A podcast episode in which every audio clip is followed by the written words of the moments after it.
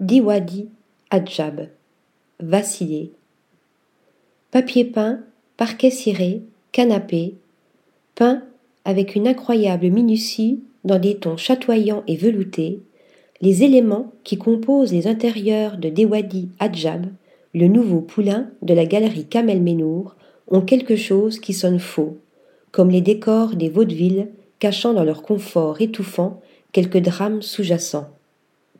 Dans les peintures si bien exécutées de Dewadi Adjab, point de dissimulation ou de tromperie cependant, tout est dit, ou du moins suggéré.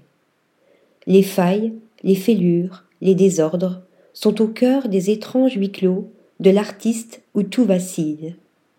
Les papiers peints sont déchirés, des citrons pourrissent sur le parquet, les canapés sont renversés, de même que les corps qui se tordent ou s'écroulent.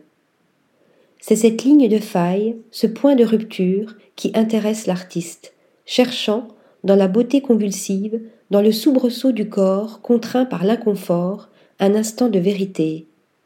Magnifiquement chorégraphié dans ces grandes toiles, ces moments d'abandon mêlent la pesanteur et la grâce. Article rédigé par Stéphanie Dulou.